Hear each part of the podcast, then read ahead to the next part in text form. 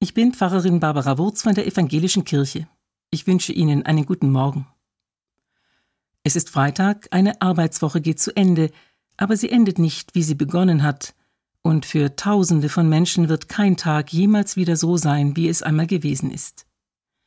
Die Erde hat gebebt, im Süden der Türkei und in Syrien, eine ungeheure Erschütterung, nur ein paar Sekunden lang, wie im Nu vorüber, aber auf sie folgt die Erschütterung über Tod und Zerstörung, und die will nicht aufhören, immer weiter zu wachsen. Es ist schwer zu ertragen, die immer größeren Opferzahlen über den Fernsehbildschirm flimmern zu sehen und gleichzeitig zu hören, wie das Zeitfenster für mögliche Rettung immer kleiner wird. Ein Zeitfenster der Hoffnung, und in den letzten Stunden hat es sich wohl endgültig geschlossen. Ein Fenster schließt sich, kein Spalt mehr ist offen für die Hoffnung auf Rettung.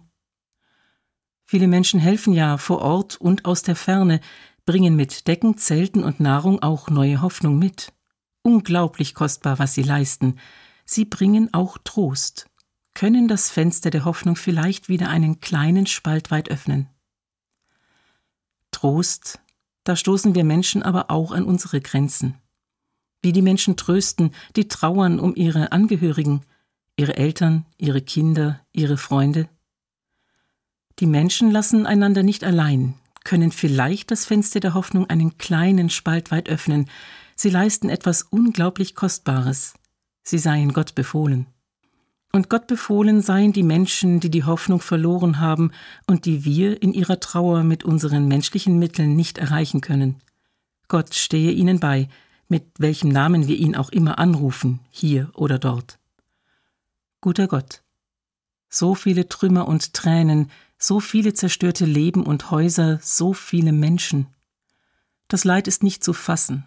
Die Zahlen steigen laufend, an vielen Orten fehlt selbst zum Zählen die Kraft. Dabei zählt doch jedes einzelne Leben. Gott, tröste, wo uns die Worte fehlen, gib Halt, wo alles zerbricht.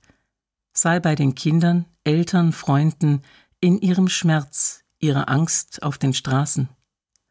Gott sei einfach bei ihnen, irgendwie. Barbara Wurz, Stuttgart, Evangelische Kirche.